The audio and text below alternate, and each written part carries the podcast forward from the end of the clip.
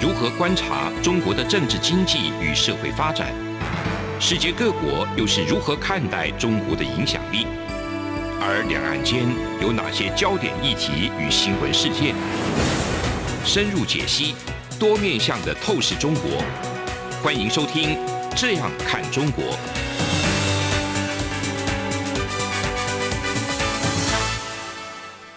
各位听众朋友，大家好，这里是央广的《这样看中国》，我是主持人富察，旁边的是张正。嗯，大家好，我是张震。好，我们今天讲这个，继续讲南岭系列的，讲这个南岭本身。好，其实南岭本身，我们有个词叫五岭嘛，嗯，对你一定听过五岭这对个词，对对，所以这两个到底是是什么关系是同一个吗？对，同一个关 系。其实应该讲，就南岭是很多山脉，嗯然后五岭是南岭当中的五座最大的山脉，啊，所所以以我们一般会讲五岭，对，五岭比较多。诶，也讲南岭对。像毛泽东的诗词就是“五岭逶迤腾细浪，乌蒙磅礴走走泥丸”，你看我背哇，的很你都熟。不用看，这个可以背因出为这个当来。年我们都学过嘛，到 是是五岭逶迤就是就是说他当年从那个那个南逃时候，嗯长征的路线南逃时候，他整个就是走、啊走南岭的，从江西经过广东、福建，呃，这个就是从江西贯穿这样子走贯的，穿横着 OK 走，然后一嗯一直走到了这个云贵当中，然后再从那个川藏的边界线再杀到这个中国的西北，对，那实在是一个很很神秘的一 趟 所以长那个是一个征。非常呃厉害的逃亡路线。 对，那所以就是你由此可可见的这个南岭哈，就是说它实际上是有非常多的山脉构成，那因此来说在里边生活了非常多的族群，嗯哼，然后呢，这个也是整个中国和越。我们讲南岭这个以南的是所谓的古代的越文化嘛，嗯那以北是比较偏中国文化影响的一个嗯区域。这两个文化圈当中，既是阻拦，但是同时也是打通的，也能嗯也能连通的这么一个山岭，这是南岭。我们讲五岭当中有哪五座岭呢？嗯其实一般我们也记住它也没有用哈，还是念一下好了 哈。越城岭、嗯都庞岭、蒙珠岭、祁田岭和大庾岭。其实我都怀疑这些岭的名字都是当地壮语原住民的发音写成汉字的结果，哦对你这样讲有道理，因为这个看不出来什么太大意思。对它没有特别的意义。对，嗯我觉得就是汉字，就像大庾岭最明显。大庾岭是靠近江西跟广东那个岭嘛。嗯后来一九五几年的时候，中共就把那个大庾岭的“庾”改成“年年有余”的“余”，他觉得啊原来那个“余”很难懂，为了让老百姓明白，就改成“年年有余” 的“余”。所以你看它，它这个都是发音的关系。嗯，哈哈，那这个南岭它其实可以阻止这个东北季风南下，嗯，就是北方的季风，基本上中国有两两个山山脉，一个是秦岭，秦岭一个是南岭，嗯都可以阻止北方的寒冷天气南下的。嗯，所以其实呃，湖南跟湖北冬天非常冷，但但是到广东就非常暖和，啊，就就是这个春春暖花开，四季如北春，风已经无力了，嗯对，已经无力了，但是被然拦后住然后了。刚好又有一座不算太高的山挡住，这个山就是一千到两千之间的公尺的高度，那因此是可以挡住的。但是可以挡住冷空气，却挡不住人。因此来说，从北方中国来的这个势力哈，政治势力，不管是军队势力还是商贸势力，其实往南下是很容易的。我说今天就是我们要介绍几条这个从北方的中国入侵到古代的越地的几条重要的路线。好， 好，我们今天讲一下，从先从湖南讲起嗯，好因为我们都知道说那个岭南的广东以北就是湖南嘛，嗯，而且那个什么，我们从小时候背那个铁路，铁路广东到武汉的那个叫什么对，那个叫做叫做粤粤粤汉汉铁粤汉铁路，汉粤粤汉铁路，对对，然后北京到武汉的叫武京汉铁 路，啊，我们叫平汉铁路，你们叫北平，我们叫北京。哈，你看，哎，真的，我从来没想过要平汉铁路，哎，我都是读京汉铁 路，嗯，我这两岸差异又再次呈现出来了哈，无处不在 哎。北好平那你看那个这条线，后来这两条线我们后来后来合称叫叫京广线，就是北京到啊，广州。有这个就后来会常听到，对，可然后我我啊们听其实起来也很没有陌想到生，说嗯京广线其实是有两条线合起来的，而且当中遇到长江时候是走船的，你知道吗？啊，真的吗？它早期时候没有修大桥之前，是等于说平汉线到了汉口之后呢，这个火车就在就就上船了哦。哦，然真的啊， 对真的对假的？这我是我是在那个武汉，所以没，所以没有铁桥，没有桥，当时还没有桥，当时、嗯，当时武汉长江大桥还没修没修起来，嗯，所以当时时这个火车就上船了，它它一节一节上船的，嗯上船之后呢，然后到了南边的武昌，嗯我然后呢连连好之后呢，再往南 开，然后那个人是基本是不下可以不下不下火车的，嗯，这种就是那种就是把火车放上那个渡轮的感觉。哦，这还蛮酷的。对，在北方其实不常见，可是我记得以前在上海时候，我们坐汽车直接上渡轮，然后再下车直接开，啊，其实都蛮常见的。汽车上渡轮可以理解， 对，火车上渡轮这很难解释。对，好，这就是当年的情况，这是应该嗯是在一九呃呃五零年代以前，呃就是整个中共建政以前的时候，整个所谓京广线都是断开的。嗯哼，那京广线其实你想想看，就是从广州啊、呃湖南进广州，嗯它一定要穿过那个南岭嘛。对嗯它是从哪里穿的呢？对，我我们刚刚拿两座山中间，对我其实之前也从来没有思考这个这个问题，嗯后来我才思考，他说哇，原来是这样的，就是蛮奇妙的 哈。好，那我们现在赶快讲一下这个从湖南进到这个广州的嗯呃两条路线。那第一条路线呢，就是我先讲这个刚才讲那个京广线，就是嗯北京、北京的火车经过湖南，穿过南岭进入广东的路线，那条岭叫齐田岭。嗯那其实我觉得今天讲起点岭没有意义，因为今天那个起点岭它全是开凿很多隧道，哦而且这个隧道呢，就是在而且这个里的故事很有趣，就是当初在修铁路的时候。我指当初是什么？只是一九零零年晚清时期就修修铁路的时候，实际上是当时清政府是委托这个美国人来修的，美国人计划嗯哼五年呢把它修完，嗯，然后他的做法就是开凿这个隧道。嗯，后来因为当地的湖南、广东市商反对，因为铁路铁路嗯破要坏风水啊，不是风水，就是当时是那个属于跟那个四川的那个那个哦，在啊铁路运动真铁路，运动时间，它是辛亥革命的前身嘛，嗯，他为了这个反对铁路外包给给西方人，所以反对这个西方人哦 OK，力量参与。啊，其实是经济上的问题，对，它实际上经济利益的问题。嗯，那因此来说，他就反对造铁路，然后结果没办法，铁路就不能修。最后呢，是由国民政府自己修的。然后一九二九年才把这个才把湖南跟广东打通。那打通之，后呢，可是他因为他没有办法开凿铁路嘛，或者没钱或者没技术，所以他等于说沿着那个两条大岭中间一条河叫五河，嗯，那条五河呢，是从湖南直接穿过南岭，然后到广东啊，嗯到广东省，所以它就是沿着那个五河修掉铁路，时速只有四十公 里，其实非常慢。嗯那这个铁路运行到何何时呢？运行到一九八七年，这么晚了，对，就是一九八七年之前，整个从湖南进广东的坐火车都要沿着河边慢慢走。走才 可以，一直到一九九零年以后，技术发达了，好像是也是中国也也利用有的是日钱本技了术，嗯它开凿隧道以后了，才到了时速这个一百公里以上。嗯，然后后来高铁时代以后，那当然就重新开凿隧道，把它连起来了。嗯所以你看，整个从广东和湖南走祁田岭这条线，其实非常难走的。哎，那从前两边这样通，可是这个你说齐天线是一条主要的线，其实是比较一条近的线，比较近因啊，为你如果不走祁田线，你就好像说你如果不走这个北宜公路的话，你从啊台北到宜兰，你如果不走北宜公路的话，绕基隆，那你就从北海基隆，绕嘛，嗯那你绕很远很远，所以你哪怕是翻山走，你也是快的。所哦以祁田线某种意义上就类似于就是说北宜公路，嗯可是后来雪隧开通之后了呢，啊，北宜公路就废了那同样啊，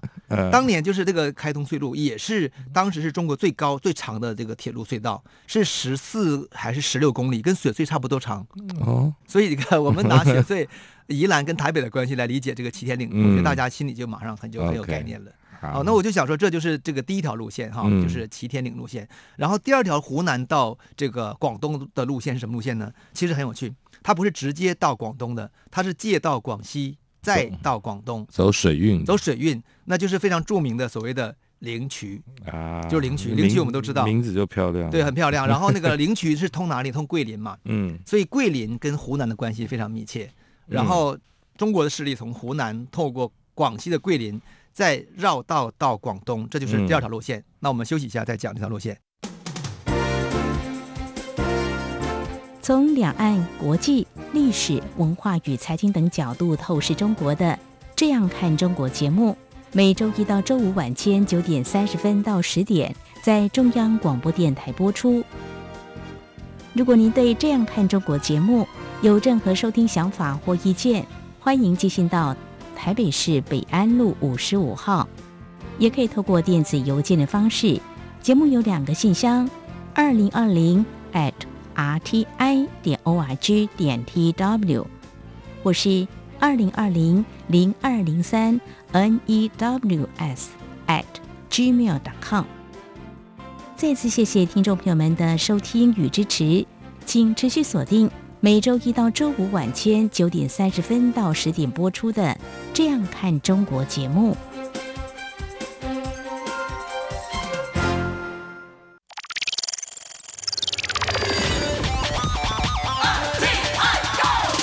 无限的爱向全世界传开，永恒的关怀来自台湾之音。RTI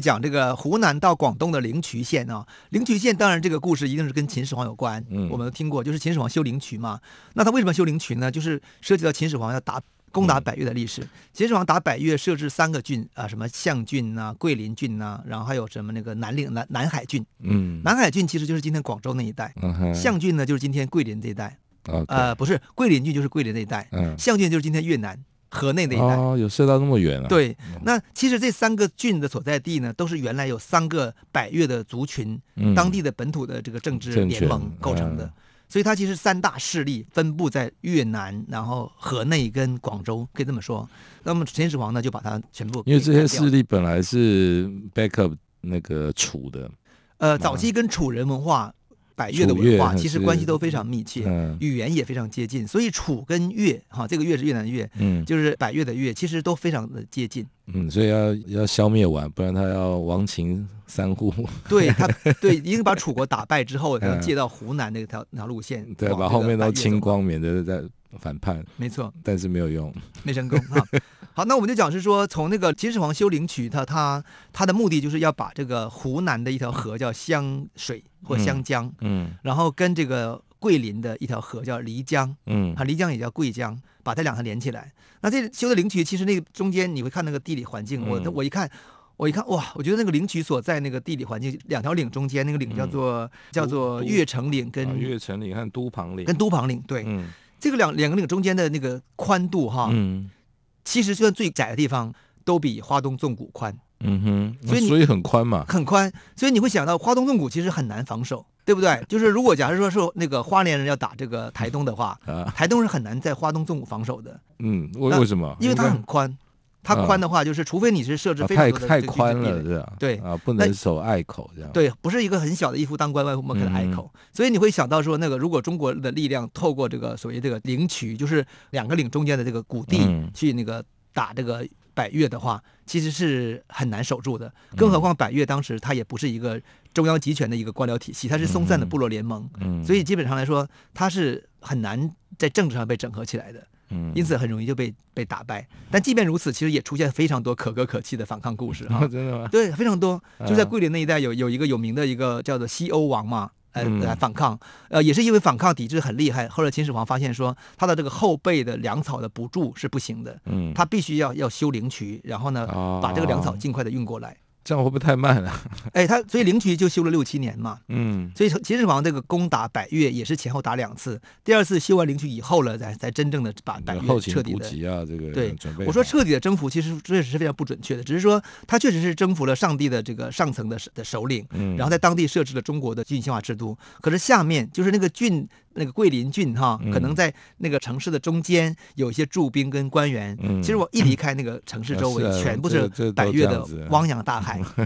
所以我会觉得其实那个，所以秦朝对于百越的管理。其实我觉得，今天从中国史的角度说啊，我们是控制了这个南方这个这个这个嗯岭南地地带，事实上其实真的不是真的纳入管理，只是名义上有几个战略据点而已。嗯，这也是秦朝，你看那个很快，他打完百越之后，不到几年，秦始皇一死，整个就没了嗯就瓦解掉了。瓦解掉以后呢，反而是在南岭地区成立的政权，比啊中原地区所形成的新政权还早，也就是南汉国。比这个西汉国嗯建国还早一 年，那刘邦还没建立，还没建国呢，人家南人家这南边南越本国已它经建本国来了。就是一个完整的独立的，，对，它是一个完整的区域独立地带，所以原来的驻兵很快就自立建国了。嗯，我觉得这就是这两个通道哈，就是灵渠通道，看起来似乎是可以把中国的力量很快的，就是透过通道哎，，所以林中渠南现在方那个运河还可以还可以 work 吗？现在还在运河，还在运行，但是现在它主要是在观光作为观光。对，那对边就是桂林山水的那甲天个嗯下甲天下的地方嘛。，对，其实如果你从那个我们现在常讲桂林山水山水甲天下，阳朔山水甲桂林、啊嗯，可是你如果往那个灵渠往那个湖南走啊，嗯就是到了永州那个地方，其实那个地方的山水跟桂林很像。都是同样地形，它们是同一种就地地带，嗯也是那种一科座斯特山科孤立斯的特感地觉形，对，很漂亮。那个永州就是那个，如果我们读过这个《天龙》呃《嗯永天龙八州部》嘛，八《记笑傲江湖》里边的那个莫大先生，有有记有印象吗 没？有他就是这有个弹我那不个知道胡琴，叫叫《潇湘夜雨那种胡琴啊潇湘夜雨听》，听过吧？哈，那《潇湘夜雨》为什么叫潇湘？就是潇水跟湘水汇合的地方就在永州。啊？所以呢，当那个莫大先生就在那弹《潇湘夜雨》，再再往上走就到了衡阳啊，就衡山，南岳衡山。所以金庸的地理环境是非常清楚的。金庸他写这个中国的武侠小说，这绝对是地理跟历史是非常的做的是功课非常深嗯，啊，这就是灵渠县。 好，那可是我觉得灵渠县呢，就是说看起来是中国这个掌控的土地跟南越这个土地之间是最容易变通的一条线，对不对？可而是事且实它上，可能是运输比较重要的线吧，船因为它呃船运，如果之后成平时代它就不的重、要了。呃不重要吗？不它不它是是这样贸的贸易用的，对，它其实它因为它货运必须绕道广西，嗯，所以它其实我觉得它的成本是比较高的，时间成本是比较高的。以啊哈，因此来说，你会看到齐田岭刚才讲第一条线呢、跟这条线当中，你会觉得是说，好像还是这个齐田岭的在贸易通道当中的这个，虽然很漫长，还是比较人多人哦但走是，还是近，对，还是近。也就是说，你如果去广西做贸易，去桂林做贸易，当然是 OK 的了。嗯哼嗯可是你要到广东来说，所以很多人还是选择这个齐田岭的走这条山线。路，OK，对，那在整个中古的时代，也就是唐代以前、秦汉时期，确实就是这个从湖南到这个广东的路线，不管是从齐天岭还是走灵渠，都是比较主流的路线。当时呢是没有一条路线是从江西走的，嗯，可是江西到广东也很近哦。对啊，为什么？是因为对江西比较晚开发吗？对，我其实也在思考这个问题。我觉得，我觉得可能是确实是因为从中国的这个核心势力来说是哪里呢？主要就是在长安跟洛阳。嗯，那从那边直接下到河南，就进那就沿着汉水就到了长江，洞庭，从长江透过湘江就直接沿嗯着就进入湖南，所以他从那边走到往岭南是很快比的较。快，他从广西走的话，他等于说要再往东边走。嗯，那我觉得那个地方可能是从当时的从秦汉之前之当时的逻辑当中，确实就是比较更荒凉的地方。所以可能要等到长江下游发达之后，对，我觉得是这道理。等长江下的吴越这个国家都已经崛起之后了，然后经济繁华之后了，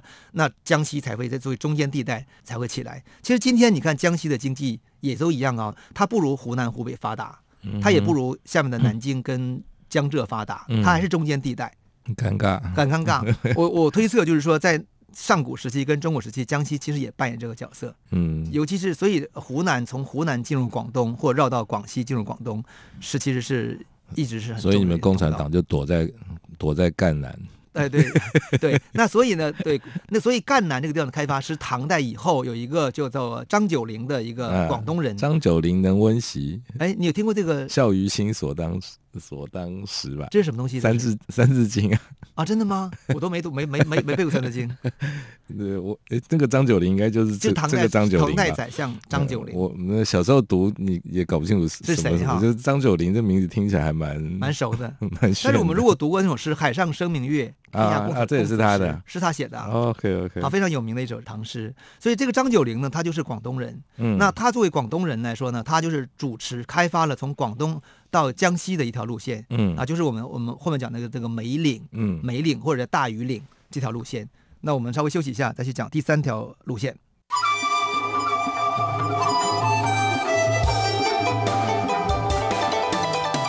无限的爱向全世界传开，永恒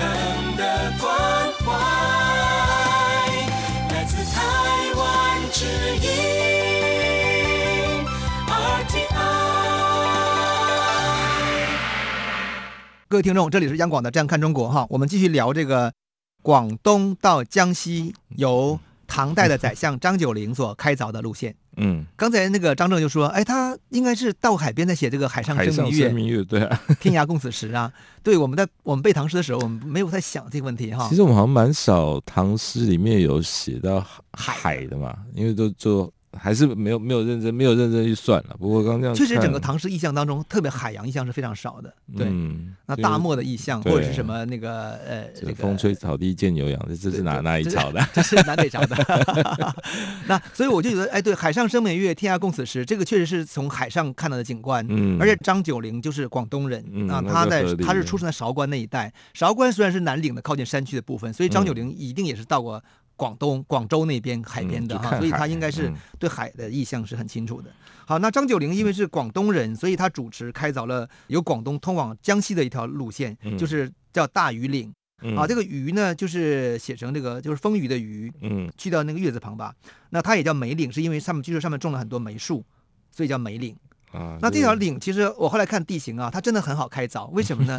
因为那个珠江水系嗯，一个地方叫北江，它是三嗯条支线，北一个叫江北江，一个叫西江，一个东东江，江，分别往三个方向走。嗯，那北江呢，就直接通到大榆岭，然后就直啊接就沿、在南嗯岭里面发源。北江其实，然后它已经深到最深处的时候，可以行船的时候呢，翻过这个所谓的梅岭。这个嗯梅岭多有多高呢？我看的高度就是跟猫空差不多，四百到五百公尺高 哦，其实很矮，嗯，就台北郊山的高度。嗯那翻过这个梅岭呢，就到了所谓的这个赣江。啊，那很近哈，，对，赣江就是流到长江的这个江西的一条主干道嘛，叫赣江。赣也是这个江西的简嗯流称到嘛。鄱阳鄱阳湖对不对，呃，对，鄱阳湖。嗯，啊所以你会看到是说，哇，你翻过一个像猫空那么那么大小的一个一座一座山，修一条这个山道的话，嗯你就可以连接两大水系，嗯就迅速到达了江西。这样比那个到湖南的陆路还要短，对，还要短，而且还要好走，因为你嗯如果从广西桂林走的话，你绕很大一个圈子。嗯那你如果从那个祁连岭走，你很难走。嗯，那你如果到广西之后呢，嗯、从广西从那个从梅关到江西的话呢，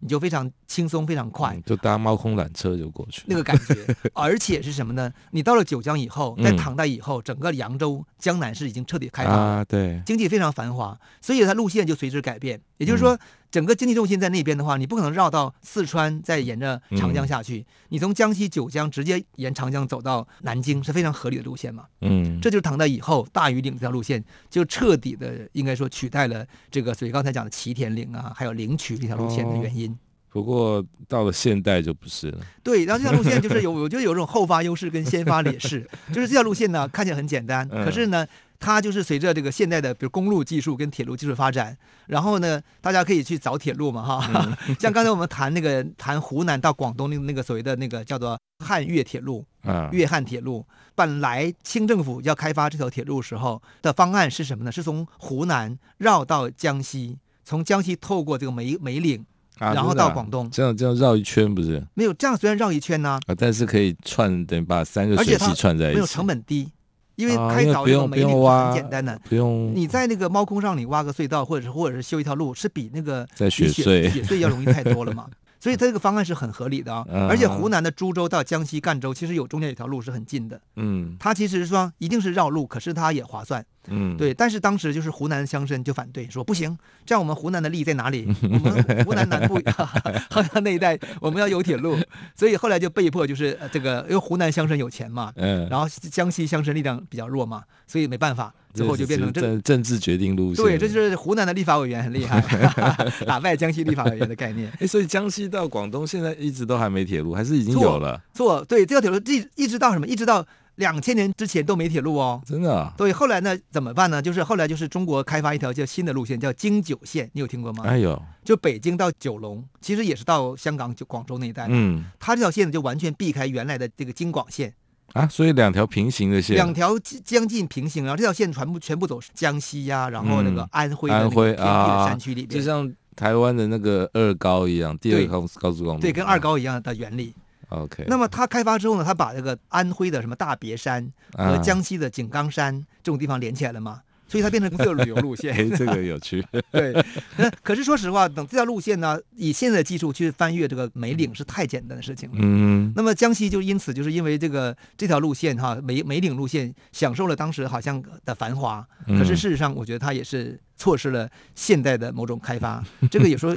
真的历史的发展是很让人哦，很让对，人你吊看诡到的现在哎，那么久，对到现在才开发，所以江西的南部就赣州那一带是非常穷的。对，嗯，这个那条路线有一个有名的故事，就是什么故事？就是你有听过这个《牡丹亭》这个有名的牡戏丹曲亭吧？啊，对不对？白先勇不是当初就是主持一个青春版的《牡丹亭》嘛？嗯那《牡丹亭》就是谈这个一男一女的恋爱故事。嗯那《牡丹亭》的这个故事的发生地就在这个梅岭，啊， 对，因为什么呢？因为他设定这个书生啊是个广东书生，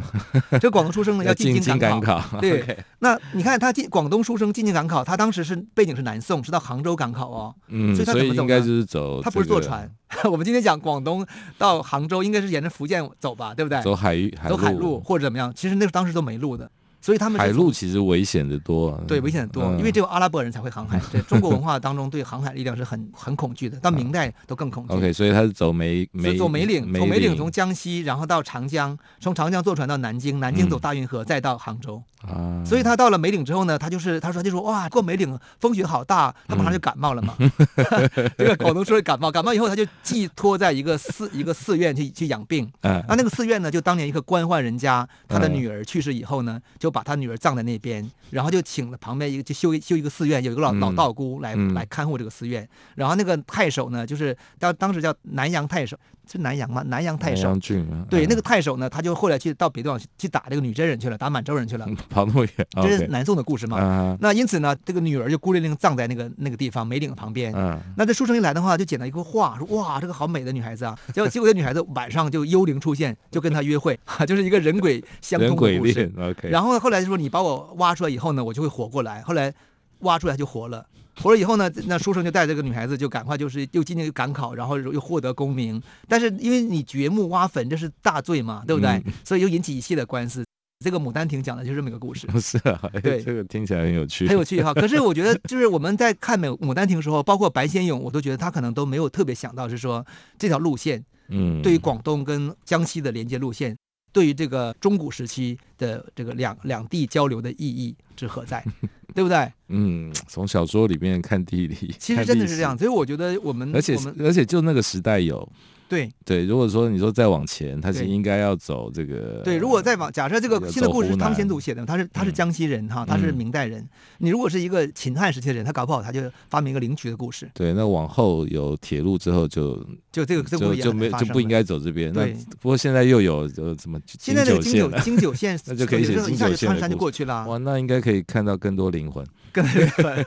更多美女灵魂的 啊。革所以命我灵魂。对，所以我会觉得是说这个地方很有趣。那同样这个梅岭哈，它有一个、上面有一个镇叫做朱鸡巷，嗯，就是上面是一个南往南、哦南往往往字往南字往。珠玑的，对，字字珠玑，玑朱鸡巷。这个朱鸡巷呢，它被称为是广府，就是今天广东人粤语的粤语区人呢，他们的一个先人的一个发源地。好，他们都认为他们是朱鸡巷居民的后裔。嗯但是现在你要去这个朱鸡巷，你你会发现他们讲什么话呢？他们讲客家话。啊，为什么当年他们被认为是广东人讲粤语人的祖先发源地，现在就讲客家话了呢？这就是我们下一集会讲的一个主题，啊讲客家人到底是谁，啊，你埋梗啊，他的真相是什么。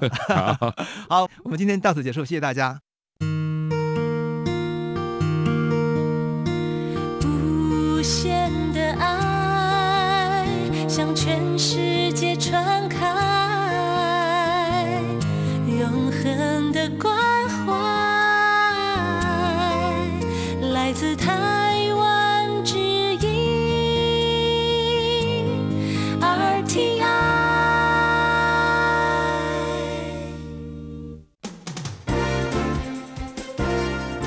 从两岸、国际、历史文化与财经等角度透视中国的《这样看中国》节目，每周一到周五晚间九点三十分到十点在中央广播电台播出。如果您对《这样看中国》节目有任何收听想法或意见，欢迎寄信到台北市北安路五十五号，也可以透过电子邮件的方式。节目有两个信箱：二零二零 at rti 点 org 点 tw，或是二零二零零二零三 E news at gmail.com。再次谢谢听众朋友们的收听与支持，请持续锁定每周一到周五晚间九点三十分到十点播出的《这样看中国》节目。新冠肺炎疫情来势汹汹，要怎么办？别担心，只要确实的勤洗手，就能有效防范哦。对对对，洗手口诀我都记住了，要内外夹攻大力丸。彻底清洁手掌、手背、指背、指缝，还有大拇指跟手腕。最重要的是，整个过程要搓洗四十到六十秒，才算是有效的洗手哦。 RTI 中央广播电台，跟你一起守护健康。是阳光，翅膀打开了世界之窗；是阳光，翅膀环绕着地球飞翔。